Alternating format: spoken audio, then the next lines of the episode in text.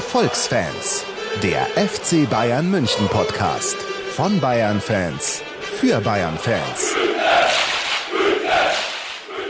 Hallo und herzlich willkommen zur Jubiläumsfolge, Folge Nummer 150 der Erfolgsfans und diesmal in der ganz großen Runde. Ich stelle die Crew vor.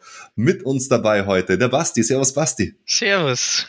Schöne der Grüße. Felix. Servus. Oh, jetzt haben wir einen Basti abgeschnitten. Erzähl, Basti. Ja, ich wollte die, die schönen Grüße aus Obersüßbach senden. Geil. Wir haben den FCB-Login dabei, den Steffen. Servus. Ja, Servus und Grüße aus Berlin. Oh, und last but not least, bei Popular Demand, sage ich mal, die Legende vom Anfang der Erfolgsfans, Nico. Servus, Nico. Hallo. Nico, gleich mal eine Quizfrage an dich zu Beginn. Oh, bitte nichts über Fußball. Wann, wann kam die allererste Folge der Erfolgsfans raus? Oh ja, ich habe vorher nachgeschaut. Ich habe nachgeschaut. Ja, weil ich wollte, ich habe, äh, es war der 26. April 2012. Und Krass, ich hab, bin der Erste, da gibt's auf der Homepage, habe ich vorher geschaut, da gibt's so eine Like-Funktion, so ein Herz, da habe ich gerade das erste Herz angeklickt. Oh Gott. Ja, aber krass eigentlich, wenn wir das wirklich konsequent durchgezogen hätten und mehr aufgenommen hätten. Seit acht Jahren gibt's unseren Podcast. Das finde ich schon, finde ich schon sehr geil. Es Also gibt ihn auf jeden Jahren. Fall um acht Jahre. Ich meine, dass es immer so auf und ab gibt, so eine wechselnde Besetzung und so, aber es sind, sind acht Jahre, gell? Wahnsinn. Ja, die einzige, äh, einzige haben's Konstante bist du, Ruben. Oh, das Oh. ist die Frage, ob das für mich spricht oder gegen mich. Absolut für Genau, wir nehmen Das- heute ähm, wegen Corona auch, auch nicht bei uns im Studio auf oder so, sondern alle in alle Himmelsrichtungen verstreut, aber zur Folge Nummer 150 nochmal die gesamte Mannstärke versammelt hier. Genau, insgesamt, äh, ich habe auch mal nachgeschaut, haben wir tatsächlich 7,1 Tage Laufzeit an Content produziert. In diesen acht Jahren, in diesen 150 Folgen jetzt. Es klingt Sag ja gar nicht mehr so viel in der Relation, finde ich, oder? Von acht Jahren plus sieben Tage. Ja, gut, oh Mann. Äh, aber wenn du dir vorstellst, man würde sich jetzt hinsetzen und müsste sieben Tage lang eine ganze Mhm. Woche Erfolgsfans hören, um alles gehört zu haben, finde ich schon ganz viel. Ja. Das stimmt. Danach ist man auf jeden Fall Alkoholiker. Das, äh, ja, das, das könnte sein. Ich trinke heute übrigens mal einen Paulaner Spezi hier. Wir haben mal auch lange Zeit die Tradition gehabt, äh, Biere vorzustellen aus allen Herren der Länder. So, ja. Was trinkt ihr so? Augustiner, das Beste halt. Nur, Ich habe einen Tegens Tegernseer. Wasser. Berliner Leitungswasser. Leitungswasser, genau. Ah, Erfolgsfans ist aber schon mal sehr gut. Ja, cool. Ähm, was, was haben wir heute mit euch vor? Ähm, wir haben eine kleine Verlosung heute sogar mit dabei. Wir haben eine neue, äh, wahnsinnig tolle Rubrik E-Mails an Uli Hoeneß. wir wollen über äh, das Thema Geisterspiele mit euch reden, dann einfach äh, die generelle Situation beim FC Bayern, ein bisschen auf Kahn schauen, ein bisschen auf Flick schauen und die Vertragsverlängerung mal ein bisschen eingehen und insgesamt ja einfach eine kleine Jubiläumsfolge Nummer 150 alle zusammen hier machen. Die Verlosung vorab. Ähm, ich habe hier einmal für alle, die uns zuhören, ähm, von Ronald Reng die Miro Klose Biografie als, äh, ja, als MP3-CD zum Anhören. Und wenn ihr die haben wollt, wir machen es einfach ganz, äh, ganz kurz und knapp, schickt ihr einfach eine E-Mail am podcast.erfolgsfans.com mit dem Stichwort Miro und eure Adresse und ähm, dann könnt ihr die gewinnen. Kennt einer von euch ähm, die, die Bio Miro von Ronald Reng? nee, Ich kenne sie nicht. Ich muss die äh, euch wirklich allen ans Herz legen. Die gibt's auch äh, bei Spotify und ähm, ich fand die, ich fand die so geil. Das hat so viel Spaß gemacht, ähm, die anzuhören. Hat auch nochmal gezeigt, was für ein geiler äh, Typ Miro Klose eigentlich ist. Und umso mehr freue ich mich jetzt auch, dass, dass Miro dann äh, Co-Trainer wird bei Bayern. Weil, also auch wie die erzählen, auch, auch gerade die Bayern-Zeit, die auch irgendwie so eine magische war, als Luca Toni äh, und Ribery zu Bayern gekommen sind, haben die zu dritt halt, Klose, Toni und Ribery im Hotel gewohnt am Anfang eine lange Zeit. Und was der da für Anekdoten erzählt über, über, ähm, über Luca Toni und Ribery, sie verabreden sich so zum Training zu fahren. Äh, die kommen einfach eine halbe Stunde nach Verabredung. Miro muss total rasen, wird geblitzt, kommen trotzdem zu spät zum Training und der Luca Toni hat immer, ah, relax, Miro, relax. das ist einfach so ein geiler Typ, der Miro. Wie, äh, Das ist der, einfach Südländer der Luca Klischee Toni. erfüllt, oder? Einfach super geil. Auch wie er dann immer, immer wieder dann, aber auch bis heute haben die halt Kontakt und wie er dann halt Miro immer anruft, ciao, Champione und irgendwie total, das ist einfach, der Typ ist, ist einfach so cool und auch was der nach Bayern dann für eine Karriere noch hingelegt hat, in welchem Alter der noch Torjäger war bei Hellas äh, Verona oder wo hat der gespielt? Ich glaube schon. Lazio. Absoluter Wahnsinn. Lazio, stimmt. Ja, nee, Miro. Ich meine, ich mein, so. Luca Toni hat ja auch noch in Italien Ja, ganz lang gespielt. stimmt. Ja, also die müsst ihr euch unbedingt, äh, unbedingt, unbedingt anhören. Entweder bei uns gewinnen oder bei Spotify oder auch das Buch kaufen. Das hat, hatte ich dem Stefan auch schon erzählt. Das fand ich auch sehr spannend. Da drin wird nämlich auch nochmal erzählt, dass der Uli eigentlich den Miro anstatt vom Brazzo als Sportdirektoren haben wollte. Fand ich äh, sehr interessant. Okay. Und das hat der Miro erzählt oder schreibt, wird in diesem Buch geschrieben. Das schreibt, sagt halt Ronald Reng. Okay. Und das hat äh, Uli Hoeneß im Interview mit Ronald Reng erzählt. Ja. Es gab ja die Gerüchte, dass ähm, er da was vorhat oder Klose wurde auch mehrmals darauf angesprochen und hat gesagt, nee, dazu sage ich nichts und das ist nicht mein Thema. Ich glaube, so vor drei Jahren habe ich dann einen alten Abendzeitung-Artikel gefunden. Ja, äh, ich glaube, er hat einfach das Ziel, erstmal Trainer zu werden. Ich Hm. weiß auch nicht, ob er tatsächlich der richtige Typ dafür ist, ähm, aber ins Schema passt er ja, alter, verdienter Bayern-Spieler. Und äh, der kann das irgendwie bestimmt schnell lernen. Ja, das war, war auch witzig hier, der, weil Luca Toni hat, hat Miro gesagt, Miro, du darfst nicht, äh, du darfst nicht Trainer werden, das ist viel zu viel Arbeit, weil er war selber nämlich Sportdirektor bei Hellas, du musst Sportdirektor werden. Fand ich auch gut. Aber ich glaube auch, dass der Miro als Sportdirektor nicht so passen würde, auch von, von seiner Art, weil es ja doch auch ein Job ist, bei dem du viel vor der Kamera stehst und so. Gut, das passt zu Platzo jetzt auch nicht, aber Außerdem tut er das doch gar nicht. aber Miro als Trainer, ähm, da freue ich mich schon so wahnsinnig drauf. Das ist, Miro ist einfach so ein cooler Typ, das ist mir auch in der Bio nochmal bewusst geworden. Und es war auch krass, da, äh, da zu lesen, ähm, was Van Gaal, ich meine, der Van Gaal hat ja viele positive Sachen gemacht bei Bayern, muss man ja wirklich sagen, aber wie der halt menschlich mit den Leuten umgegangen ist, also wie halt so Leute wie Miroslav Klose und der Van Gaal gelitten haben oder auch Luca Toni, der, ich meine, der Van Gaal hat ja mit so einer Vehemenz diese magische Zeit mit Luca Toni auch beendet. Wenn der, wenn der da erzählt, wie der mit denen umgegangen ist, ist wirklich Wahnsinn. Vor zwei Tagen habe ich auch gelesen, er hat Van Persie einfach mal geschlagen, als er das nicht gemacht hat, was er, was er wollte. Also Van Gaal bei allen Vorzügen, aber das war schon auch Wahnsinn, wie der, was der da für verbrannte Erde bei manchen Menschen hinterlassen hat, bei manchen Spielern bei Bayern. Mhm. Ja, und Genau. jetzt wird der Miro ab, ab nächster Saison unser Co-Trainer. Aber eigentlich könnte er ja jetzt schon gleich starten, weil die Jugendbundesligen wurden ja beendet, soweit ich weiß. Also vielleicht sitzt er jetzt schon bald auf der Bank.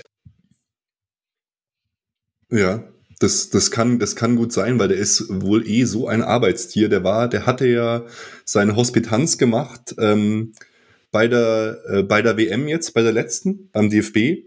Und als dann äh, die Nationalmannschaft rausgeflogen ist, haben alle Urlaub gemacht und er hat dann beim nächsten Tag direkt beim FC Bayern angefangen. Der ist wohl voll der äh, äh, Fanatiker auch und das finde ich, finde ich richtig geil. Und auch diese, dieses Angel-Thema. Ich erzähle es ja immer wieder gerne, wie ich ihn beim Angeln getroffen habe, zweimal immerhin schon. Kommt auch drin vor. Ich wusste gar nicht, dass du angelst. Ich, nee, ich angel auch nicht, aber das ist ein Hundebadesee und da gehe ich mit unserem Hund immer hin und da, da radel ich, äh, als ich zu meiner alten Arbeit geradelt bin, bin ich da immer vorbeigeradelt. Und, und Das, dann, ich möchte nicht genau verraten, wo das ist, Ja. weil okay, und der Miro angelt da Hunde, oder was? Der Miro, der See ist total absurd. Das ist so ein total komischer See und an dem See passieren drei Dinge. Da gehen FKK-Badegäste hin, Menschen, die ihre Pferde mit ihren Pferden ins Wasser gehen und Hundebesitzer. Und da äh, steht er halt rum und angelt. Und sagt kein Wort. Ja, ich glaube, das ist normal beim Angeln. Ja, aber ich habe schon immer gesagt so, hallo. So, hm. Angler sind gute Trainer, das sieht man ja auch an Horst Rubesch. Oh ja, stimmt. Äh, ja, einfach, einfach toll, dass, dass der kommt. Ähm, wie schätzt ihr das denn ein? Also, wie seht ihr das denn, dass der, dass der Miro Co-Trainer wird? Was glaubt ihr, was er da für eine, für eine Rolle in dem Konstrukt mit Hansi Flick auch übernehmen kann? Stille. Wer mag antworten? Äh, ich finde es jetzt mal prinzipiell positiv, weil ähm, aber ohne jetzt da fachmännisch einschätzen zu können, welche Rolle er neben Hansi Flick jetzt genau annehmen, einnehmen wird. Aber nur das, was man jetzt von ihm mitbekommen hat beim FC Bayern, war ja alles total positiv. Und äh, mir geht's halt so, wie du es jetzt auch erzählt hast, unabhängig von das, äh, von dem Buch, dass er immer so ein total sympathischer Typ war und ähm, ja, man traut ihm zu, finde ich, nur vom Gefühl her, ohne jetzt da äh, größeres Fachwissen drüber zu haben. Aber ihr müsst mir mal helfen, das, das zu verstehen. Ich bin ja da nicht mehr so drin. Aber normalerweise ist doch bei so einem Trainerteam dann so, dass da einer ist, der, der kennt sich halt aus, der ist schon lange verdient, der hat Erfahrung und einer, der übt es so. Wer ist jetzt da wer bei den beiden? Na, der Gerland bleibt ja dabei. Der bleibt dann ah. der alte Fuchs, der alle Ernsthaft? kennt. Das ja. ist der Wahnsinn. Unglaublich. Hey, das ist ja, aber der Hansi Flick, okay. der hat ja auch schon Erfahrung gesammelt. Er war zwar nur mal ja. kurz Cheftrainer, aber Co-Trainer ja ewig lang beim Yogi und Sportdirektor und der hat ja da schon auch ein paar äh, Stationen durchlaufen und Miro ist ja jetzt seit zwei, zweieinhalb Jahren oder so im Geschäft, denke ich. Mhm. Ähm, und hat da in der Jugendarbeit äh, oder in der, ja, gute Arbeit geleistet. Ähm, ich bin eigentlich, er sollte ja vor der Saison, da war ja so ein kleines Machtspiel, er sollte ja Amateurtrainer mhm. werden, äh, was er aber noch nicht wollte. Und ich habe schon die Befürchtung gehabt, dass man ihn verkraulen würde.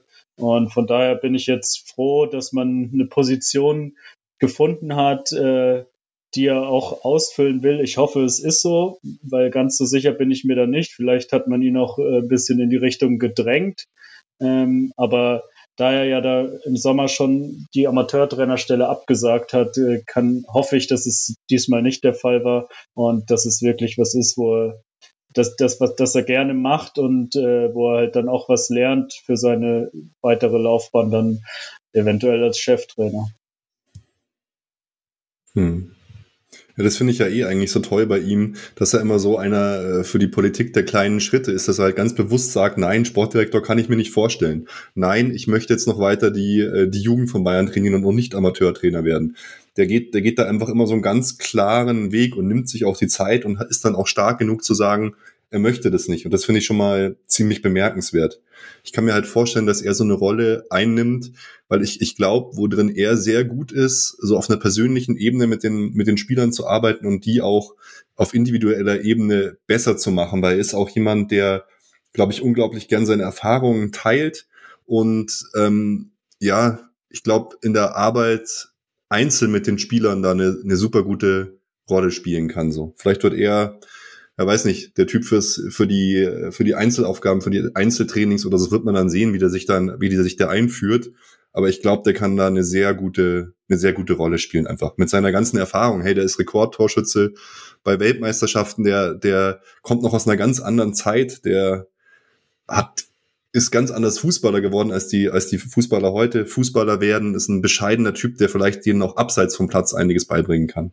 Also ich freue mich da total drauf. Ich finde das super, dass wir das in dem Fall geschafft haben, obwohl die Trennung mit dem FC Bayern und seine Zeit beim FC Bayern ja gar nicht so positiv war. Aber er hebt da tatsächlich auch immer die Rolle und die Herzlichkeit von Uli Hoeneß raus. Muss man auch sagen. Also weil seine Zeit selber war für ihn eine der schlimmsten Zeiten so beim FC Bayern. Er war mein, wer, wer kam da alles? Da kam, waren dann Mario Gomez, da war Podolski, da war er, war, war Luca Toni, also nicht gleichzeitig immer, aber um die haben mit einem Stürmer gespielt meistens. Und äh, Van Gaal hat ihnen auf die offensive Mittelfeldposition gestellt einfach. mhm. So. Ja, ich denke, dass er auch äh, extrem akribisch ist und auch sehr fleißig und zielstrebig mhm. und so ein bisschen wie Pep vorgeht, von den Besten zu lernen und sich überall mhm. äh, was abzuschauen. Es gab vor ein paar Jahren mal ein wunderbares Kicker-Interview mit ihm, wo er oder wo unter anderem beschrieben wurde oder er auch geschildert hat, dass er schon während seiner Zeit als Spieler sich unheimlich viel Gedanken gemacht hätte, über das Training, über das Spiel, über die Taktik und ähm, unheimlich viele Notizen gemacht hat. Und das spricht, also finde ich alle sehr dafür, dass er ähm, das schafft und auch äh, die, die das Trainerteam da bereichert. Also angeblich ähm, soll er sich um die Stürmer kümmern. Ähm, und da mhm. ist natürlich sehr spannend, ob er es schafft, nicht nur Lewandowski besser zu machen. ähm, vielleicht hat er aber auch eine Idee und versucht, die bei Flick einzubringen, ob wir es mal mit zwei Stürmern versuchen wollen oder sollen. Ähm, ich weiß nicht, wie festgelegt Flick da ist bis jetzt, aber denke, da wird im Sommer ein bisschen was ausprobiert oder hoffe, dass da ein bisschen was ausprobiert wird. Vielleicht hm. hat er auch mal eine ja, Idee für eine Alternative im Sturm.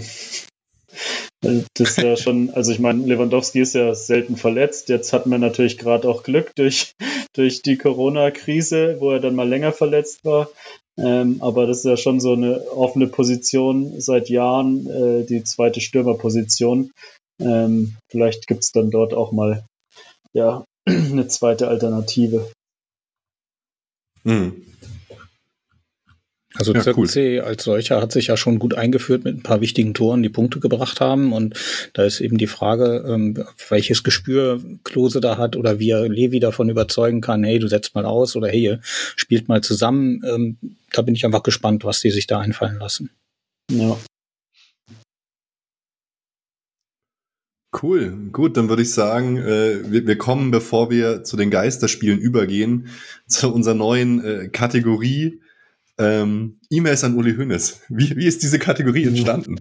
Unter, äh, aus irgendeinem Grund denkt der Google-Algorithmus, dass äh, unsere Kontaktseite vom Erfolgsfans-Podcast die E-Mail-Adresse von Uli Hoeneß ist. Wenn man nämlich Uli Hoeneß E-Mail eingibt, kommt an vierter Stelle oder so die Erfolgsfans-Kontaktseite. Und das führt dazu, dass uns ständig Leute E-Mails schreiben, weil sie denken, dass wir Uli Hoeneß sind. Und meistens schreibe ich dann auch zurück, nein, wir sind nicht Uli Hoeneß, aber ähm, naja, ähm, immer kann man das halt auch nicht machen. Und wir wollen euch jetzt einfach jede Folge mal äh, eine E-Mail davon vorlesen. Ich, ich poste das mal bei uns in den äh, Skype-Chat. Kann ja mal einer von euch vorlesen, was für eine tolle Nachricht Annalena uns geschickt hat. Schon Top-Name, muss ich sagen.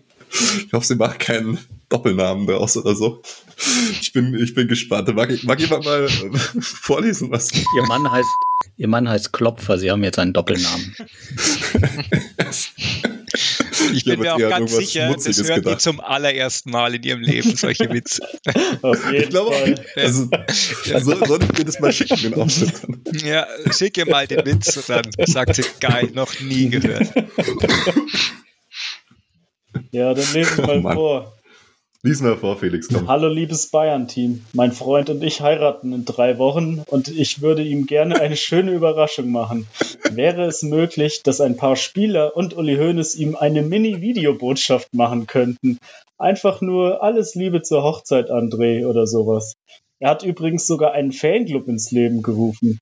Bayern Deivel Kupferzell. Wäre super, wenn das klappen würde. Smiley. Oh, Annalena, ich habe eine Neuigkeit für dich. Ain't gonna happen. Aber vielleicht nehmen wir Auf was für Ideen die Leute kommen. Stimmt, du hast vollkommen recht. Ja, vielleicht. Weil wir sind ja eigentlich Uli Vielleicht Hülles. schaut sie sie auch nicht vorher und es wird dann gleich bei der Hochzeit auf dem Beamer ausgestrahlt. Wisst, wisst ihr was? Ich, ich, wir, wir machen jetzt einen kleinen Gruß an, an sie und ich äh, schneide ihr das raus und schicke ihr das als Video, völlig kommentarlos. Mal schauen, was ihr dazu sagt. Also, äh, lieber André, alles Gute zur Hochzeit, gell? Und viel Erfolg mit dem Bayern Deivel, Deivel Kupferzell. Ja. Herzlichen Glückwunsch. Herz hey. Glückwunsch. Toi, toi, toi. Jawohl. Sau gut. Also bin gespannt, was dann noch äh, für viele tolle E-Mails an, an Uli beziehungsweise uns geschickt werden. Sind auch, auch oft traurige Geschichten dabei. Ich habe es vorhin gesagt, ich glaube 283 äh, E-Mails an Uli hat mein Ordner mittlerweile. Ein Wahnsinn. Okay, dann würde ich sagen, gehen wir über äh, zur Thematik äh, Geisterspiele. Wie, mal ganz platt vorab gefragt, mal, was sagt ihr denn dazu, dass die Bundesliga jetzt schon wieder läuft und die Spiele stattfinden? Einfach mal reihum. Komm, Nico, du bist hier der Ehrengast. Ja, ich bin der das? Ehrengast. Ja, Mai, seit wann laufen die wieder zwei? Das ist das zweite Spiel jetzt gewesen, oder? Das dritte. Ja. Das dritte schon. Das ja. dritte war das, ja. Das dritte. Mai, find, die, die Zahlen geben es ja eigentlich her. Ich schaue gerade mal nebenbei. Wir haben jetzt tägliche Neuinfektionszahlen seit drei, vier Tagen von unter 500. Äh, da kann man schon mal so ein 22 Leute plus Team außenrum in so eine leere, in so ein leeres Stadion reinlassen, finde ich, ist schon gerechtfertigt, weil die Armen wollen, sollen ja hier jetzt nicht Kurzarbeit anmelden müssen. Nicht, dass die hier noch irgendwie dann vielleicht äh, sich nichts mehr leisten können oder so. Deswegen, ich finde es ich find's ganz gut, da bleiben die Leute auch zu Hause, schauen es an, kann man, kann man machen, oder?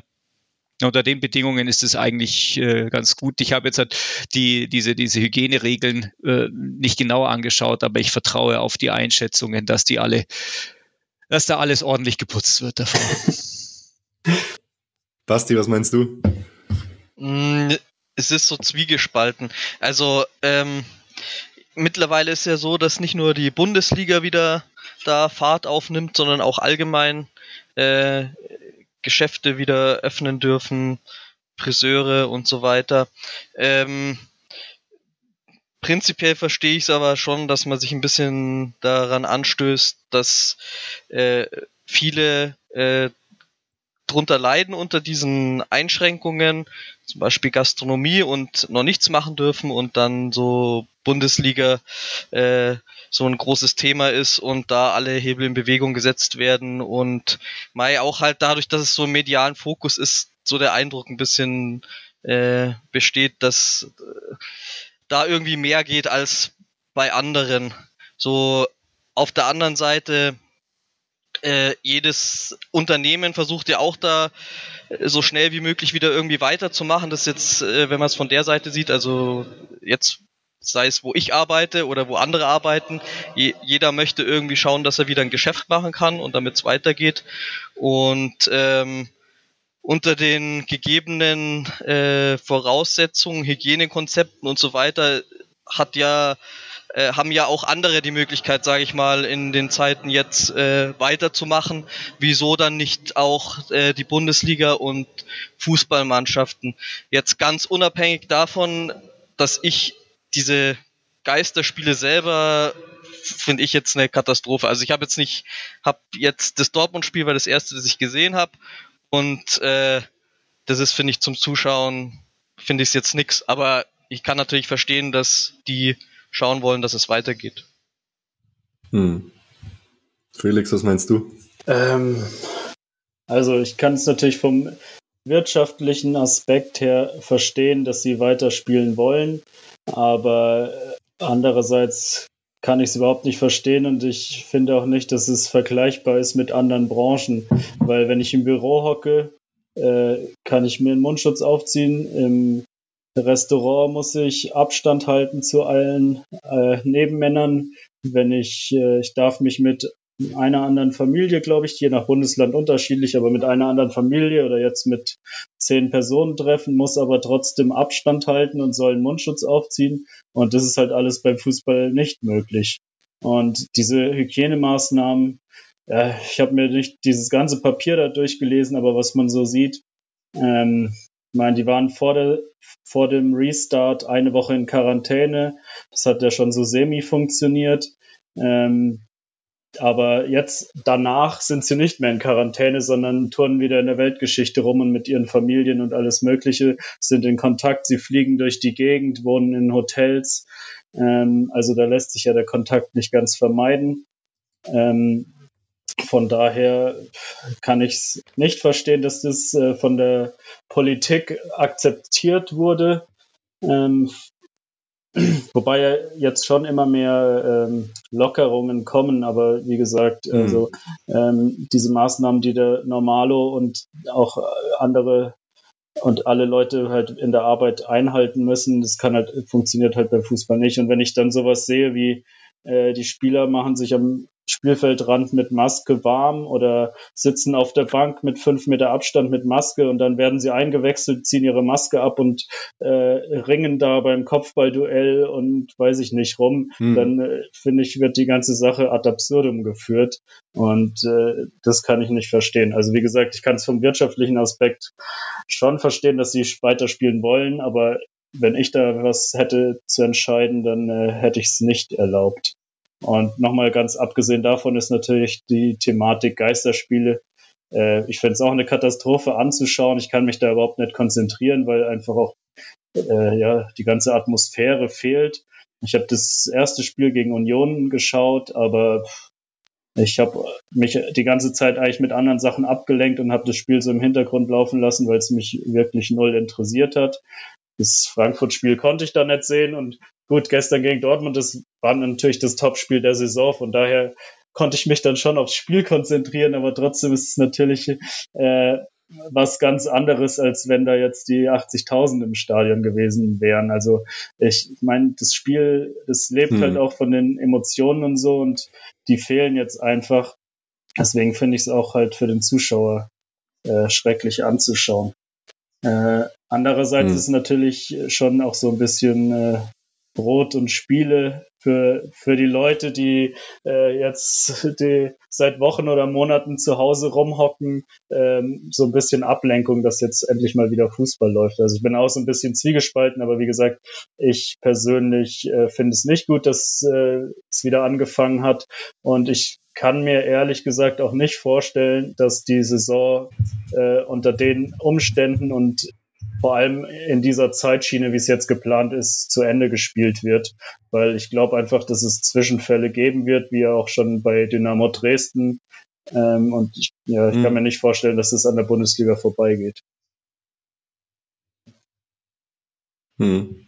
Steffen, was sagst du? Ja, also die Emotionen, die fehlen, sind ja unsere Emotionen. Was wir hingegen entdecken und, und äh, erstmals so kennenlernen dürfen, sind die Emotionen der Spieler und der Trainer und des Stabes drumherum, die halt ihre Kommandos oder ihre, ihren Beifall ähm, übers Feld schreien und es geht normalerweise total unter und jetzt können wir das mitbekommen. Das finde ich dann den spannenden Aspekt an der ganzen Geschichte. Mhm. Und deswegen finde ich es auch, äh, ja, ich bin da auch zwiegespalten und das ist eine komische Geschichte, das sich so anzusehen. Aber was ich nicht vermisse, ist der situationsunabhängige Singsang, ähm, der äh, fehlt im Sinne von Geräuschkulisse und, und ähm, mehr, mehr Dichte, mehr Emotionen, mehr, mehr Bedeutung. Aber ähm, ja, das ähm, äh, will ich auch nicht, auf, dass es auf Dauer verschwindet, dass die Fans wieder reinkommen. Also ich freue mhm. mich wahnsinnig, wenn das dann irgendwann wieder möglich sein wird und vielleicht nur mit einem zum Drittel oder zum Viertel gefüllten Stadion, aber Hauptsache es geht irgendwann wieder weiter.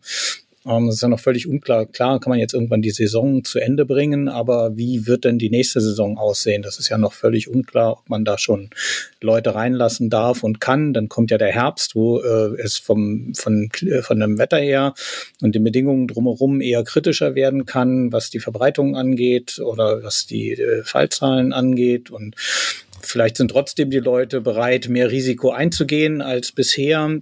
Ähm, also das ist alles noch offen. Aber das Spiel selber, ich habe die ähm, Geister-Optionen ähm, genommen. Ich habe die äh, Stadion-Fake-Atmosphäre mal genommen, um mhm. mir das anzuschauen. Das gab's ja, wenn man den Sky Receiver hat, kann man das äh, auswählen und habe mir bei dem Frankfurt-Spiel auch mal die Couchkurve von Sky angehört. Das sind schon, also schön, dass Sky da ein bisschen experimentiert und ähm, das sind auch interessante Sachen. Aber ähm, so richtig glücklich bin ich da mit keiner Lösung. Ich sage, boah, super. Aber ich sehe mhm. schon, äh, es ist wichtig, dass weiter gemacht wird, weil allein äh, die tausend Leute, die beim FC Bayern direkt arbeiten, kannst nicht sagen, ja, nee, wir versuchen es erst gar nicht und äh, ähm, ein paar, die Hälfte von euch müssen wir jetzt leider rauswerfen und ähm, Hauptsache, wir machen irgendwie weiter, aber das äh, will ja eigentlich auch keiner. Und das will ich auch als Fan nicht, sondern ich will ja, dass der Fußball weitergehen kann. Naja, wobei das natürlich schon auch ein besonderer Fall ist, wenn die Hauptangestellten halt einfach Multimillionäre sind, wohingegen in anderen Firmen einfach alle in Kurzarbeit geschickt werden und denen wird jetzt äh, unter absoluten Sonderbedingungen ermöglicht zu arbeiten. Also da ja. ist natürlich schon auch eine, eine, eine Vorzugsbehandlung gegenüber anderen Arbeitnehmern, die jetzt halt nicht arbeiten können, weil die einfach überhaupt keine Lobby haben. So. Aber ähm, interessanten Punkt fand ich ähm, äh, bei euch mit den, mit den Geisterspielen, warum man das auch so komisch findet. Ähm, ich habe auch lange überlegt, ich fand es auch super spannend, wie Steffen gemeint hat, die Leute zu hören, gerade besonders so Labertaschen wie Thomas Müller, was der die ganze Zeit labert, ey, super gemacht, King, super gemacht. Immer zum, zum Command, die ganze Zeit nur Command angecoacht und also das, das ist, das ist schon interessant. Wobei man aber auch sieht, dass auch die Spieler mit den Emotionen Probleme haben. Also Bayern gewinnt gestern das Spiel und der Einzige, der es wirklich schafft, seine Emotionen zu transportieren, ist halt Josua Kimmich.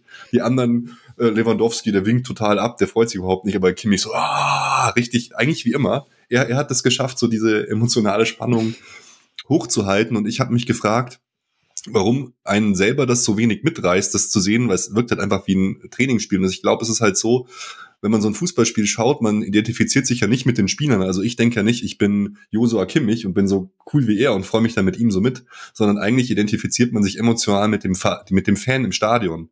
Und wenn die nicht da sind, ist es schon wirklich ein Problem, finde ich. Also da geht man selber halt auch nicht so mit. Es fehlt einem ja auch irgendwie so das Feedback, die komplette Einordnung durch die Atmosphäre ähm, in die Spannung der, der, der Situation. Also ich finde ich finde das schon hochspannend, ähm, die, die Geisterspiele so zu verfolgen. Und ich wollte auch noch sagen, dass ich auch die Ultras nochmal besonders hervorheben will. Erstens, was die für tolle Sachen im Vorfeld gemacht haben. Also gerade die Ultras München verteilen ja seit Anbeginn, ich weiß gar nicht, wie die Aktion heißt, jetzt habe ich es leider vergessen, aber irgendwas mit Kurve, ähm, unterstützen äh, Bedürftige, verteilen Essenspakete und, und, und und halten sich ja jetzt bis auf ein paar Spruchbänder und so in der Stadt extrem zurück. Ich muss sagen, ich habe schon gedacht, dass die da bisschen mehr agieren. Gut, jetzt im Dortmund-Spiel haben ein paar Feuerwerkskörper übers Stadion geschossen oder so. Ich, oder, das, oder war das beim Union-Spiel? Ich weiß es gar nicht mehr.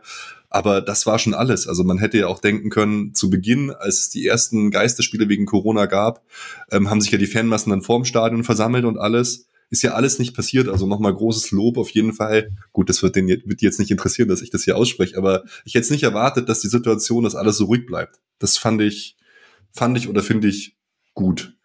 Die Geisterspiele, ja, auch da bin ich bei euch. Ähm, vom Wert, ich meine, ich meine selbst selbst dass es Geisterspiele sind, verfälscht schon fast den sportlichen Aspekt. Bei Bayern hatte halt gegen Dortmund ähm, ein Heimspiel mit Fans und Dortmund hat jetzt überhaupt keinen Heimvorteil bei dem Spiel Dortmund gegen Bayern. Wenn die Fans nicht dabei sind, ist der Heimvorteil meiner Meinung nach komplett weg. Ähm, das hast du halt schon mal gar nicht. Deswegen ist es, ob das jetzt noch ein wirklich äh, sportlich fairer Wettbewerb ist, keine, äh, keine Ahnung. Also die Geisterspiele an sich kann ich mir auch ganz schwer anschauen. Ich muss sagen, ich habe meistens sogar auch diese Stadion-Fake-Ton-Option genommen, weil ich so gewöhnt bin, dass da ständig irgendwas, irgendwas passiert. Und die Geisterspiele äh, generell, dass der Fußball so, ähm, so früh angefangen hat, man muss sagen, die Fallzahl geben ihnen jetzt, die Fallzahlen geben ihnen jetzt recht, aber die haben ja schon weitaus vorher angefangen, dass sie unbedingt trainieren wollten und alles machen wollten. Und da tue ich mich schon extrem schwer. Da war ich eigentlich komplett dagegen, dass der Fußball so früh äh, anfängt da mit, mit dem ja, mit dem Weiterspielen. Ruben, Hat mir überhaupt musst, nicht gefallen. Du musst es doch vorbereiten. Du kannst doch nicht von 0 auf 100 gehen, sondern. Ja, ja, aber man hätte halt einfach also ähm, jetzt mit dem Vorbereiten anfangen können. Nee, du musst Nein, auf diesen ich mein, Moment ich mein vorbereitet Training. sein. Ja, klar, du kannst auf den Moment vorbereitet sein, aber ähm, du musst ja, also ich finde halt eine Sonderbehandlung finde ich einfach falsch für den Fußball und die gibt's ja äh, definitiv. Man hätte jetzt dann, wenn, wenn, wenn alle wieder anfangen dürfen, Sport zu treiben, dann hätte man den Fußballern auch erlauben können, jetzt dürft ihr auch anfangen. Vorher nicht. Warum sollen die vorher Sport machen dürfen, bevor die Leute hier auf den Bolzplatz gehen dürfen im Ort? Weil sie so ein Verstehe Konzept haben. Ja, da, aber das Konzept ja, ist ja ein Witz. Das ist, nee, das ist ein Quatsch, finde ich. Mm, also, nee. man, dann so, kann man, könnte man ja hier, warum, was, was, was, weil sie ein Konzept haben. Ich meine, das ist, das Konzept hat, hat natürlich maximale Löcher. So, also. Ja, aber du tust doch alles Mögliche, um Ansteckungen zu verhindern. Du hast keine Zuschauer da, der Umgang miteinander, die Kontakte zur Außenwelt etc. etc. Und äh, wenn die Spieler das mitmachen, ähm, dann kann man das schon durchziehen. Glaub, das ist ja auch noch mal ein guter das jemand, Punkt. Dass ähm, die das mitmachen. Nach so dem aus. Video von Ibisevic. Hat man ja gesehen bei Ibisevic, wie die das mitmachen. Ah. Und, und da hast du auch nochmal einen guten Punkt angesprochen mit der Gesundheit der Spieler. Ähm, ich meine, bei uns in Deutschland sieht es ja wirklich sehr gut aus. Aber ähm, wenn die sich so ein Profisportler wirklich mit Corona ansteckt, man weiß ja auch noch gar nicht, was das Folgeschäden das hat. Wer weiß, ob was für Auswirkungen das für die hat. Ja, da hat sich auch der Also in Premier hat League. sich auch ein Spieler von Ja. Köln hat sich ja da auch vor dem Restart kritisch dazu geäußert, weil, weiß nicht, seine Frau Mhm. irgendwie krank ist oder jemand in seiner Familie auf jeden Fall und dass er mehr oder weniger Angst hat davor, dass es jetzt wieder losgeht und der wurde ja dann ziemlich schnell mundtot gemacht äh, und musste, glaube ich, Mhm. da sein Interview zurückziehen. Ähm, ja, man weiß, und es gibt ja die Beispiele von irgendwelchen Triathleten oder Leistungssportlern, die Ja. Corona hatten und danach oder wochenlang in Behandlung waren und danach völlig am Ende sind. Es ist ja nicht so, dass nur weil das junge, fitte Menschen sind, dass denen gar nichts passieren kann. Es ist völlig egal und man weiß auch einfach viel zu wenig über diese Krankheit. Und daher Ja, sehe da ich auch, dass doch diesen das einen Tauchclub. Ja. Ja. Da gibt's ja diesen Tauchclub, der in Ischgl sich angesteckt hat. Und da waren, äh, ich glaube, sechs Mitglieder aus dem Club, die waren sogar nicht mal im Krankenhaus, die waren nur zu Hause, hatten minimale Symptome. Und alle haben sich danach durchchecken lassen vom Arzt. Und keiner von denen darf jemals wieder überhaupt tauchen, weil die Lunge Schaden genommen hat. Das muss jetzt nicht überall so sein. Und wir haben ja hier wirklich anscheinend Glück in der Bundesliga und in Deutschland, aber ähm, ja, stellt euch vor, mal so ein richtiger Superstar muss jetzt seine Karriere beenden, weil er Corona hat. Dann möchte ich nicht wissen, was dann, was dann los ist. Dann Aber wird die DFL gut. verklagt. genau. Da wird China verklagt. Zumindest Trump hätte es so gemacht. Ja, aber es ist schon eine ähm, spannende und kontroverse, kontroverse Sache. Ähm, zum Spiel selber ähm, sind mir noch zwei Sachen aufgefallen, die ich auch Mhm. schon auf Twitter geschrieben habe. Zum einen erscheinen mir die unterlegenen Mannschaften nochmal unterlegener im direkten Vergleich ohne die Zuschauer. Ich weiß nicht, ob das nur so ein subjektiver Eindruck ist oder ob das daran liegt, dass jetzt diese Unterstützung der Fans fehlt, die die versucht zu pushen und da mehr Spannung reinbringt und mehr Emotion. Aber ähm, es sieht und vielleicht sehen die Spieler das auf dem Feld auch so und sind weniger dagegen ankämpfend. Also kann, vielleicht bilde ich mir das nur ein, da bin ich mir wirklich auch nicht sicher, ob das so ist oder ob das nur eine Einbildung ist. Ist auch für mich ja ein neues, neues Gucken. Und ähm, bei manchen Spielern habe ich den Eindruck, dass die ohne diesen Druck und ohne diese Öffentlichkeit und diese Atmosphäre ähm, weniger konzentriert sind und mehr Flüchtigkeitsfehler machen. Während Hm. andere, wie man das vielleicht bei Brand äh, zum Beispiel gesehen hat, die unheimlich viel mehr Tricks und ins normale Spiel einbauen und sich mehr zutrauen, weil dieses Risiko sofort ausgepfiffen oder so ein Gemurmel in Kauf zu nehmen, wenn so eine Aktion in einer wichtigen Phase schief geht, das fehlt. Und ähm, sie können da etwas befreiter aufspielen. Aber Hm. ja, Ja, interessanter Punkt. Also ich, ich glaube schon, dass das auf jeden Fall eine psychologische Auswirkung hat, wenn du eine unterlegene Mannschaft bist und du, dir fehlt halt dieser, dieser zwölfte Mann. Die Fans, die dich halt auch, die dich antreiben und die auch Momentum erzeugen. Und auch mit den Flüchtigkeitsfehlern kann ich mir auch sehr gut vorstellen. Ich bilde mir auch zum Beispiel ein, dass so jemand wie, äh, wie Fonsi mehr Fehler macht jetzt, also im Dortmund-Spiel, als sonst. Aber ja, interessante Beobachtung. Ne? Das ändert schon relativ viel. unser neuer Fußballgott. absolut, absolut. Bin halt auch vor allem gespannt, wie es dann halt auch weitergeht mit Champions League und diesen ganzen Sachen, den europäischen Wettbewerben, weil die wollen ja jetzt, wann wollen die starten? Relativ spät. Da ist bei uns dann die Saison schon einen Monat vorbei, wenn die anfangen wollen. Ist die Frage, ob das ein Vorteil oder ein Nachteil ist. Hm. Ja, ich meine, der Wettbewerb wird sowieso völlig äh, verzerrt sein, weil die eine oder andere Liga hat ja schon komplett ihren Spielbetrieb eingestellt oder die Saison beendet. Wir spielen jetzt wieder. Die eine oder andere Hm. Liga wird vielleicht noch jetzt äh, in naher Zukunft starten äh, und dann kommt da irgendwann vielleicht noch die Champions League mitten rein. Alle Mannschaften sind in, äh, ja, aus, kommen aus einem unterschiedlichen Trainingsstatus. Also das ist ja dann kein fairer Wettbewerb mehr. Das ist auch nur, um die, um die Kohle einzusacken und äh, damit halt da die Spiele noch irgendwie durchgewunken werden.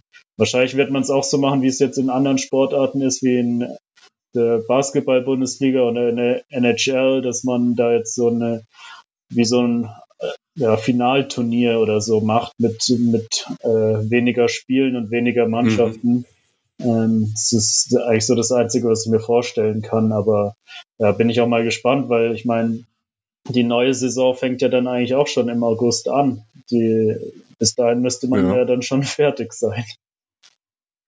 Also Premier League hat heute beschlossen, dass einstimmig beschlossen, dass sie ihren Trainingsbetrieb in Mannschaftsstärke wieder aufnehmen wollen. Also echtes Mannschaftstraining.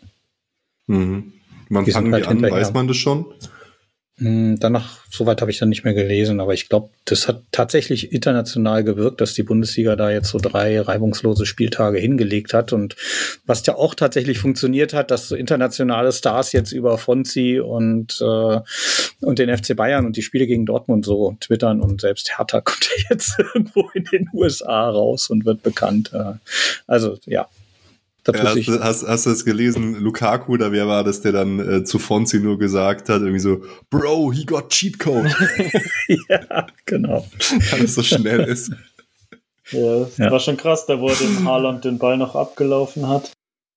Unglaublich. Ja, Ja. das war, war wieder so ein typischer Fonzi, eigentlich einen Stellungsfehler gemacht und da hat er wieder relativ viele rausgehauen, aber dann einfach, weil er so schnell ist, sogar den Stellungsfehler zu seinem Vorteil genutzt. Irgendwie.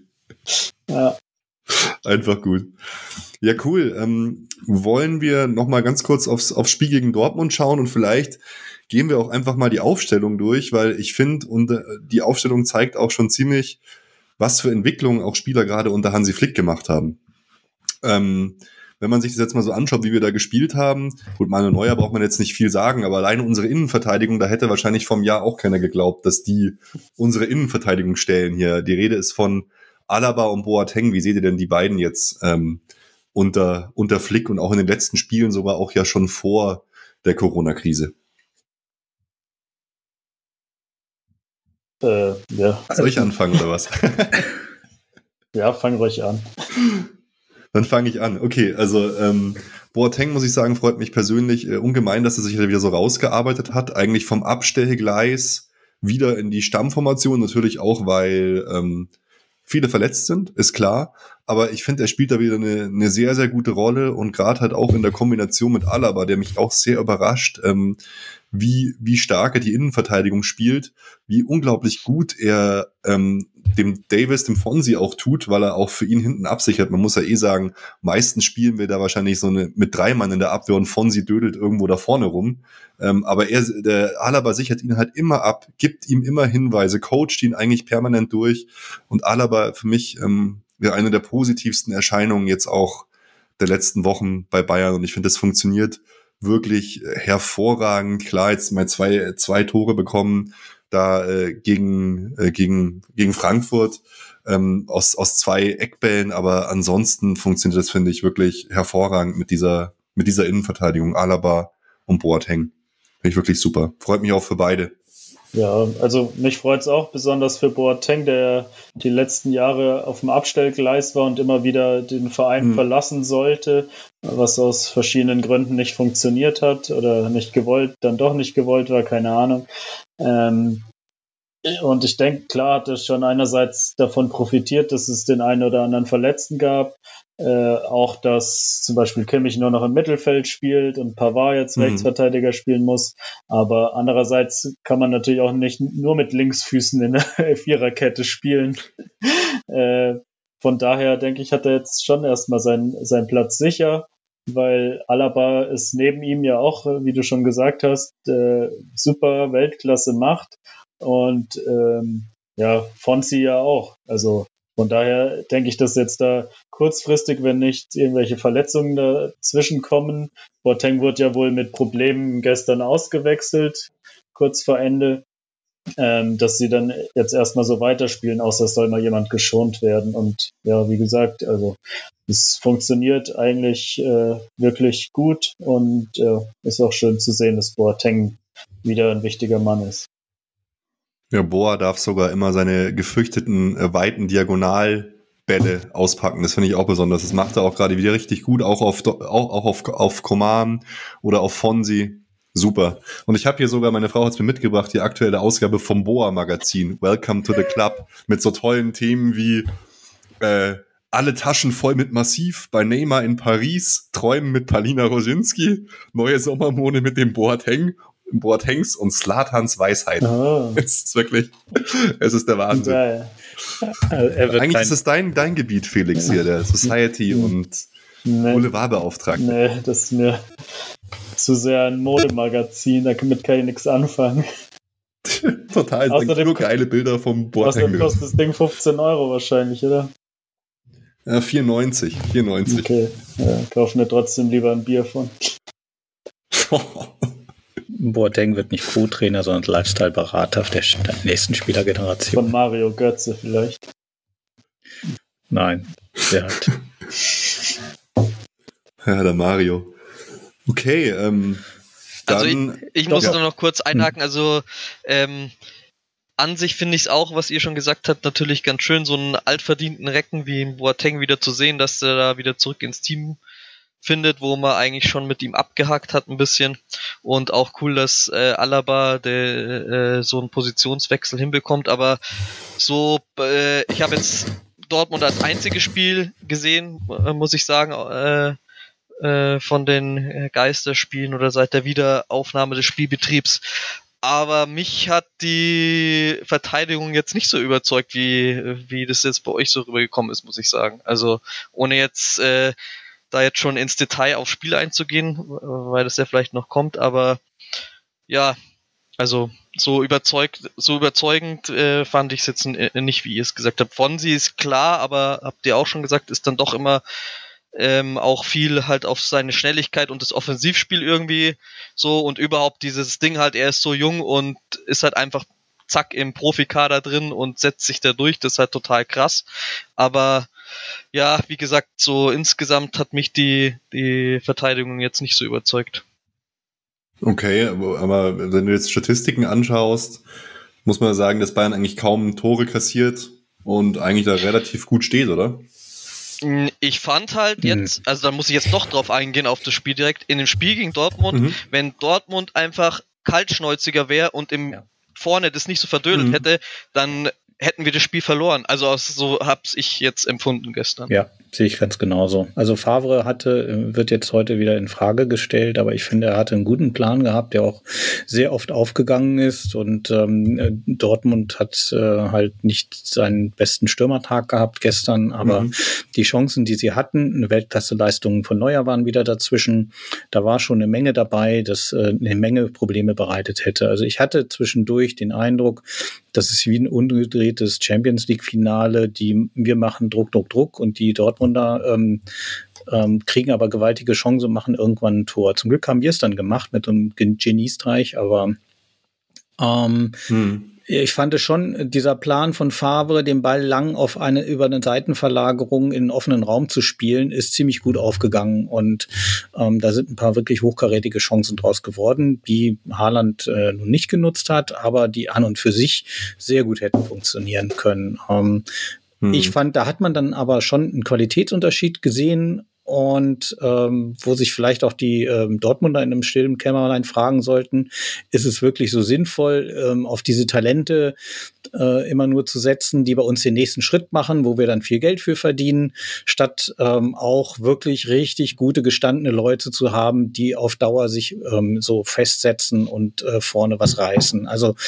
ähm, auf einen 19-jährigen Stürmer äh, auf Wohl und äh, Wehe ausgeliefert zu sein, das, äh, glaube ich, reicht dann nicht, um deutscher Meister zu werden. Mhm. Ja, die und- Dortmunder, wenn man sich das anschaut, die hatten schon 13 Torschüsse, Bayern, Bayern hatte 11. Klar, die kamen vors Tor, aber man muss ja auch sagen, das ist ja auch der, das Topspiel der Liga. Wenn die Bayern nicht fordern, wer denn dann? So. Ja, klar. Ich fand, das war Aber, eins der ähm, hm, ja, herausragenden aber du hast voll, vollkommen recht, auch ähm, die kamen, die hatten einen super Plan, die haben auch genau dieses Fallstehen von Fonsi oft ausgenutzt. Ich hätte ihm Genau. auch nicht so eine gute Bewertung gegeben, weil fast jeder Angriff rollte über seine Seite. Klar, am Ende bleibt dann übrig, wie geil er Holland abgelaufen hat, aber vier, fünf Mal sind die einfach bei seiner Seite durchmarschiert und waren einfach komplett frei da Ja. auf der auf der Seite. Und was man auch sieht, wenn Boateng mehrere Sprints pro Spiel machen muss, geht es zum Ende hin, wird es dann immer sehr gefährlich und wackelig, dass er anfängt, Mhm. un, unrund zu laufen und dass die Muskeln Probleme machen. Und deswegen Mhm. ist er jetzt der Mann der Stunde, aber nicht der Mann der Zukunft. Und so etwas Ähnliches habe ich auch bei Flick rausgehört, als er ähm, gesagt hat, dass Boateng jetzt super weiterhilft und ähm, er aber hat jetzt nicht in irgendwie gesagt, boah, wir müssen äh, ihn auf äh, lange Zeit behalten. Also da wird schon, glaube ich, auch Ja. Klar gesagt, du hilfst uns hier fantastisch weiter, wir schätzen das unheimlich und es ist auch fantastisch, was er abliefert. Aber ähm, im jetzigen Fußball brauchst du extrem schnelle Innenverteidiger und das schafft er nicht mehr über 90 Ja, Minuten. sobald Süle wieder da ist, braucht man sich nichts vormachen, ist der, ist der raus. Und zwar noch vor Alaba. Glaube ich auch. Ja, kommt drauf an, wie gut Süle dann ist. Ähm, aber die kommen ja Mhm. immer stärker zurück. Insofern ist das wahrscheinlich. Ja. Hashtag Comeback Stronger. ja. Genau, über Fonsi haben wir ja schon ein bisschen geredet, aber auch ähm, Pavard, finde ich, muss man auch noch mal erwähnen, einfach, wenn man sich anschaut, ich habe es irgendwie nicht vor der Saison erwartet, dass er sich da so festspielt und einer der Akteure ist, der eigentlich am meisten spielt bei Bayern. Ich finde, er macht es auch wirklich, wirklich gut über seine Seite. Ich meine, jetzt im Dortmund-Spiel ist er mir jetzt nicht groß aufgefallen, aber ich finde, er ist einfach jemand, der dafür, dass er vorher bei Stuttgart war und ähm, dass man jetzt nicht so wahnsinnig viel von, von ihm erwartet hat, außer einer starken, na gut, die starke, die WM war stark, aber ich finde, dafür macht er es äh, sowohl nach hinten als auch nach vorne sehr gut. Er ist auch sehr torgefährlich, hat schon die, das ein oder andere schöne Tor erzielt. Also ich bin positiv überrascht von ihm, muss ich sagen. Er ist doch als Weltmeister zu uns gekommen. Also bitte. Ja, Naja, ich finde, er ist halt, er ist kein Rechtsverteidiger für mich. Er ist halt, spielt halt da, weil Kimmich da nicht mehr spielt, äh, wobei Kimmich auch kein Rechtsverteidiger ist. Also wir haben eigentlich außer diesem Odriozola Mhm. keinen wirklichen Rechtsverteidiger. ähm, von daher ist es schon so eine der Positionen, wo es am wichtigsten wäre, mal äh, einen vernünftigen Transfer zu tätigen. Ähm, ich denke, defensiv macht er es ganz ordentlich, aber nach vorne äh, kommt da viel zu wenig, finde ich. Also er hat da schon das ein oder andere Tor gemacht, aber das kommt halt, ist halt dann aus Standardsituationen äh, entstanden. Aber ich meine, Mhm. dass der mal eine gescheite Flanke bringt oder überhaupt in die Situation kommt, eine Fra- Flanke zu bringen, das ist schon äh, sehr, äh, kommt schon sehr selten vor. Von daher, also ich meine, mit Kimmich äh, dort war das was ganz anderes. Der ist immer da bis Mhm. nach ganz vorne durchgelaufen äh, und hat die Flanken gebracht und mit dem Außenstürmer äh, gut zusammengespielt. Äh, Pavard bleibt jetzt dann eher da so im Halbfeld stehen und schaut mal, was vor ihm passiert. Das ist, Aber das ist wir eine, kassieren auch weniger Tore Ja, als unter klar, Kimmich also- als Rechtsverteidiger. klar, das ist natürlich, ist er dafür vielleicht defensiv ein bisschen stärker. Und ich wollte, ich würde auch sagen, das ist, ist vielleicht sogar auch so gewollt, weil wir natürlich so ein Ungleichgewicht haben. Fonsi ist äh, mega offensiv und äh, steht vorne an der Eckfahne rum. Und von daher macht es vielleicht auch Genau. Sinn, dann, äh, dass der Rechtsverteidiger äh, weiter zurückgezogen ist und dass es dann halt mehr oder weniger so eine Dreierkette wird, äh, wenn, wenn Bayern mal den Ball verliert und einen Konter anrollt. Von daher macht es schon wieder Genau. Sinn, aber es ist halt was ganz anderes und für mich ähm, ist halt eigentlich so ein Rechtsverteidiger schon ein bisschen offensiver. Also offensiv Es besser. gab, es gab im Spiel so eine wunderbare Szene, wo Pavard tatsächlich mal so einen Lauf nach vorne gemacht hatte und nicht so schnell zurückkam. Und da war es dann Lewandowski, der am rechten Strafraumeck Mhm. äh, den Ball verteidigt hat. Das war Ja. fantastisch. Fand ich auch das ist super. super. Da, da klappt auch einfach das Zusammenspiel und jeder, jeder hängt sich äh, für jeden rein. Genau. Aber ja, auch interessant, was ihr sagt äh, zu Fonsi hier. Ich meine, ich bin der größte Fonsi-Fan, aber wo auf jeden Fall sich noch stark verbessern kann, ist so das Spiel ohne Ball. Also wie er sich da positioniert und auch, ich meine, das muss fast eine Vorgabe von Flick sein, aber dass er sich, wenn er nach vorne geht, auch oft in so Positionen begibt, wo er überhaupt nicht angespielt werden kann. Der steht dann oft so, rückt so ein bisschen ein, bleibt gar nicht auf den Außen, sondern ist so eher so offensiver Mittelfeldspieler und steht da in so einer Position rum, wo er überhaupt nicht angespielt werden kann verstehe ich oft nicht, äh, dass er da nicht äh, zumindest die Grundlinie runtergeht oder auf, auf Außen irgendwo, irgendwo steht. Aber das macht er schon noch, bin ich überzeugt von. Teil der Kritik, die äh, Müller gestern gebracht hat, als er ihn da, ich glaube, im englischen Fernsehen gepriesen Mhm. hat, wie toll er ist und so, dass er aber schon noch, ähm, man weiß manchmal nicht, wo er steht oder dass er da nicht an der richtigen Ja. Ecke steht. Und dann, wenn er halt so eine Szene hat wie Haaland, dann macht er miep, miep, miep, miep, miep und dann kommt Speedy Gonzales an. Roadrunner. ja, genau. Oh mein Gott. okay, ja, dann würde ich sagen, schauen wir doch mal ins Mittelfeld hier so Goretzka, Hulk. Kimmich, Müller. Das Dreieck da. Der Hulk, jawohl. Ja, ist schon krass, was der für eine Boss-Transformation gemacht hat, ey. Also der hat Kollegas äh, Boss-Transformation durchgeführt auf jeden Fall. Ja gut, ich meine, Kimmich äh, ist ja offensichtlich, ist, äh, glaube so viel gelaufen wie noch nie ein Bayern-Spieler, hat das äh, geile Tor gemacht, äh, ist einfach mhm. der Chef im Ring, äh, leitet jeden Angriff äh, mehr oder weniger ein äh, und ist, äh, wie du vorhin gesagt hast, auch schon so der neue aggressive Leader, der einzige, der da seine Emotionen auch zeigen kann und ja, ist einfach Dreh- und Angelpunkt in unserem Spiel.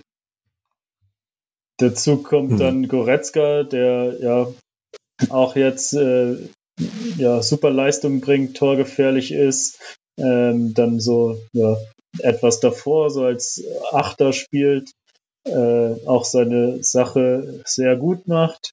Und ja, Müller, ich meine, gestern fand ich, hat man jetzt nicht so viel von ihm gesehen. Aber davor die Spiele hat er ja immer äh, Torvorlagen geliefert und so. Und äh, hm. gehört, denke ich, auch einfach zu der wichtigen äh, zentralen Achse da im Bayern-Spiel dazu.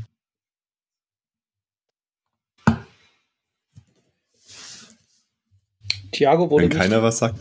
Thiago ja, sag wurde, du. Thiago wurde nicht vermisst. Das war schon sehr bemerkenswert. Das ist eine Riesenleistung von Kimmich, also und Goretzka von dem Gespann. Das ähm, war ja bei Dortmund die Frage, ist Hummels fit oder nicht? Bei uns die Frage, mhm. ist neben den Langzeitverletzten Thiago noch fit? Aber so wie es jetzt äh, nach neueren Meldungen aussieht, äh, wird er nicht mehr nächste Woche, äh, also jetzt Ende der Woche gegen Düsseldorf spielen können. Insofern war das für Kimmich, glaube ich, ähm, so ein Moment, wo er äh, in, in der Hierarchie der Mannschaft so einen halben Schritt oder einen, einen ganzen Treppenstufen oder zwei Treppenstufen nach oben steigt mit so einer Leistung und mit so einem Tor. Und ähm, also äh, der entwickelt sich wunderbar zum zu dem, was hm. in Bayern gefehlt hat. Jemand, der ähm, äh, allgemein von allen akzeptiert wird als Boss und dann auch ein bisschen den Takt vorgibt. Ähm, da ist so eine der Stelle nach Schweinsteiger gewesen in den letzten Jahren. Ähm, Neuer ist nicht der Typ, der sowas macht und auch nicht in der Position,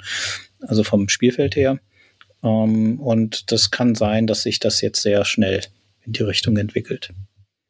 Ja, ich fand es auch spannend. Ich freue mich auch für Müller besonders, dass er äh, so stark aufspielt wieder, dass er seine Rolle nach der Kovac-Zeit im System wieder komplett gefunden hat. 17 Assists, das ist einfach äh, bock, bockstark von ihm.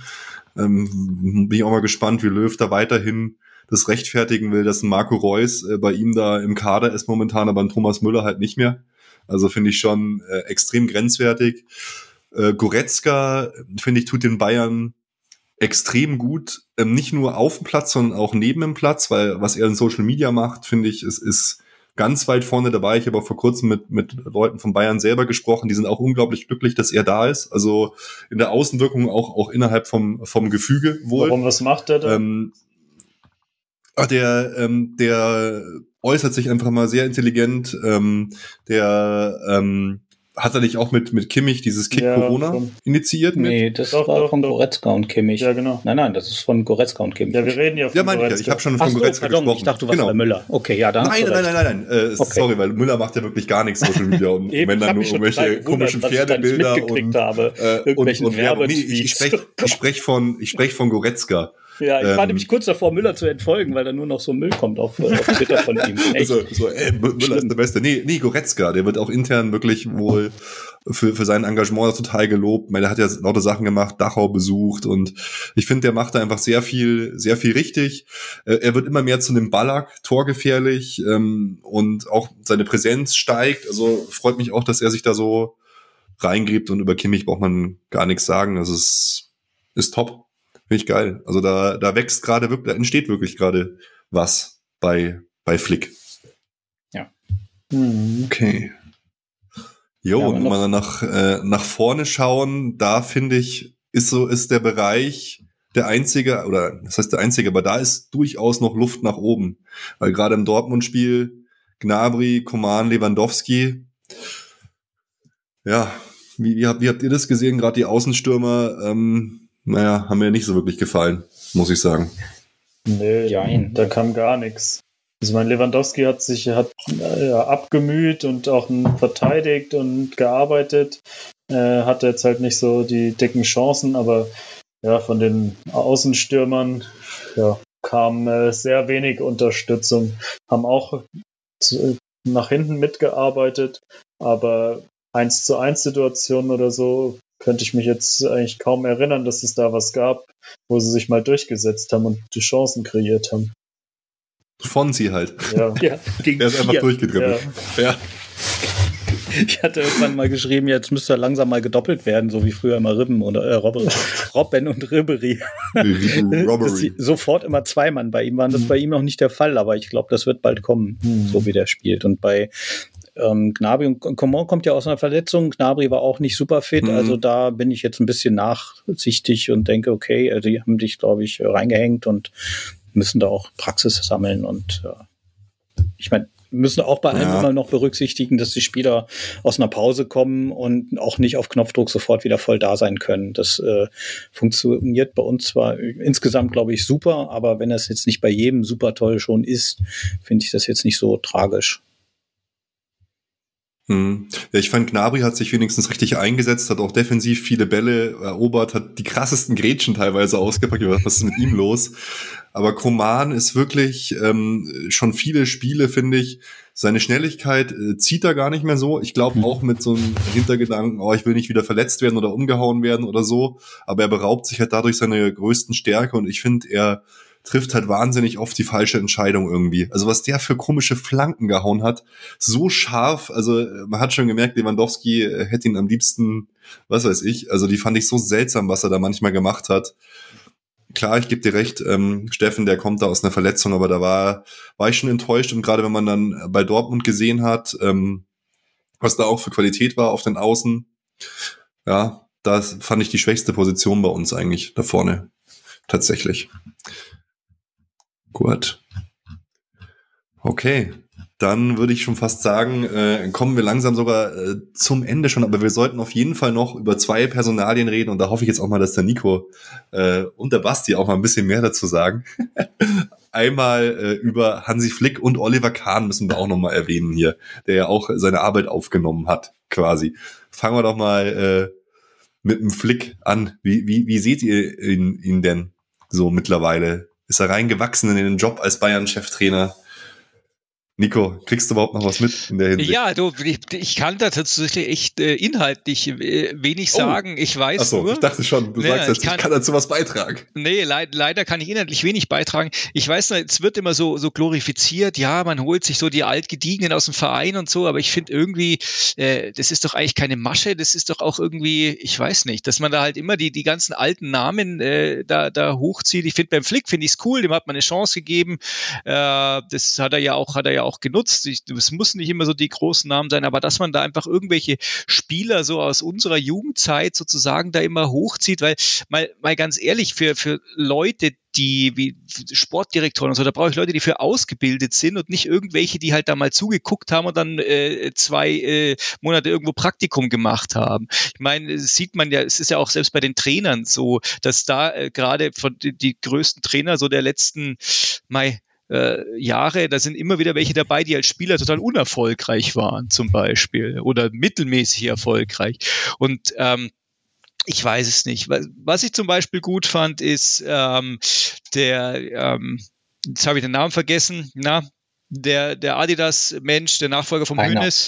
Ja, genau. Sowas finde ich gut, weil der, der ist genau dafür ausgewählt. Es ist nicht irgendwie so ein Fußball-Unke, die sie irgendwo noch rausgezogen haben, weil sie irgendwie noch auf dem Bierdeckel was stehen haben, sondern das ist einer, der, der, der, der kann das sogar besser als alle anderen, weil er halt einfach, weil er halt ein Unternehmen, äh, in einem Unternehmen groß geworden ist und da Erfolge hat. Und das finde ich, das, sowas finde ich gut.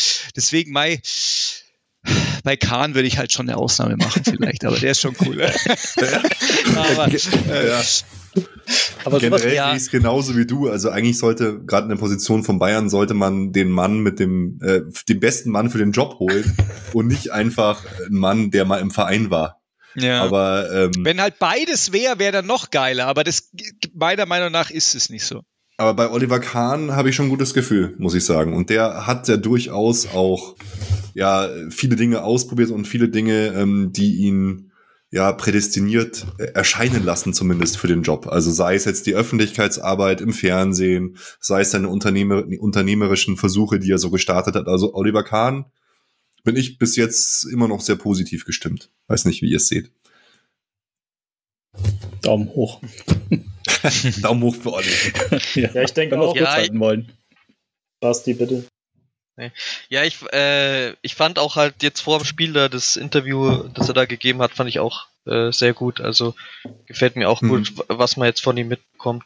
Und bei äh, beim Flick, ja, ich meine, es, es läuft ja alles. Ich finde so äh, rein vom Typ her ist es immer noch so, dass ich sagen würde, hm, äh, hätte er jetzt nicht die Erfolge, die er jetzt aufweisen kann, würde ich wahrscheinlich nicht sagen, ja, den, da, da stelle ich mir vor, das ist mein Wunschkandidat als Trainer beim FC Bayern, weil er doch irgendwie so die eine größere Vorgeschichte fehlt, wenn man jetzt so verwöhnt wie man ist, so äh, wir sind ja jetzt auch Leute, die das so mit Pep alles so ähm, mitgemacht haben. Ich meine, die die größten Pep-Fanboys sitzen ja hier, äh, äh, äh, ähm, die die Flugzeuge ge- getrackt haben. Aber äh, äh, und äh, wenn man Das war, das war Martinez. Das war Martinez. Das war Martin, das ja. ähm, in Martinez. das Raster passt da nicht rein, aber wie gesagt, der Erfolg gibt mir irgendwie recht. Man sieht auch wieder, wie, wie wichtig das irgendwie ist, dass es da auch menschlich zwischen dem Team und dem Trainer passt. Wobei musste ich gerade dann denken, muss man sich dann wundern, dass äh, Louis van Gaal überhaupt irgendwelche Erfolge dann feiern konnte.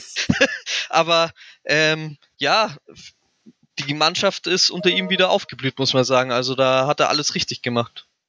Habt ihr das Interview gelesen von äh, Pranjic, über, das er über Louis van Gaal gegeben hat?